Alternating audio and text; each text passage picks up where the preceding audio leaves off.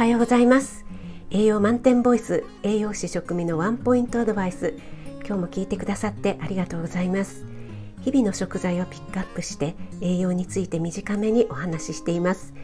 お出かけ前の支度中移動中に耳だけ傾けていただけると嬉しいです。はい、今日の食材はみょうがです。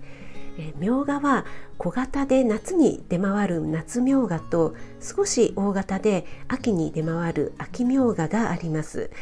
えいずれもね6月から10月が旬となります。みょうがは栄養素より風味を楽しむ要素が大きいので香りによってね、え食欲増進効果があったり特に夏の暑い時期え血行をね良くする働きがあるので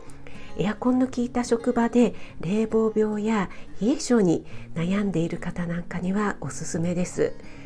えみょうがの切り方なんですが繊維に沿って縦方向に切るとシャキシャキとした食感が活かせますよね。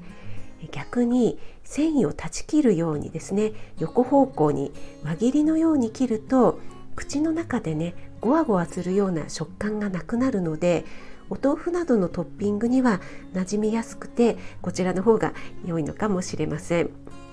えー、みょうがは薬味に使うことがほとんどかと思うんですが甘酢漬けや、えー、卵とじでも美味しいですよ。みょうがの卵とじの方は、えー、私のインスタに短い動画がアップしてありますので、えー、ポチッと見ていただけると嬉しいです。えー、そしてねみょうがは買ってきて放置しておくとですね冷蔵庫の中でも黄色い花が咲いてしまいます。で花が咲くと中がねスカスカになってしまって味も落ちてしまうので気をつけてくださいね。あなたが美味しく食べて美しく健康になれる第一歩を全力で応援します。フォローいいね押していただけると嬉しいです。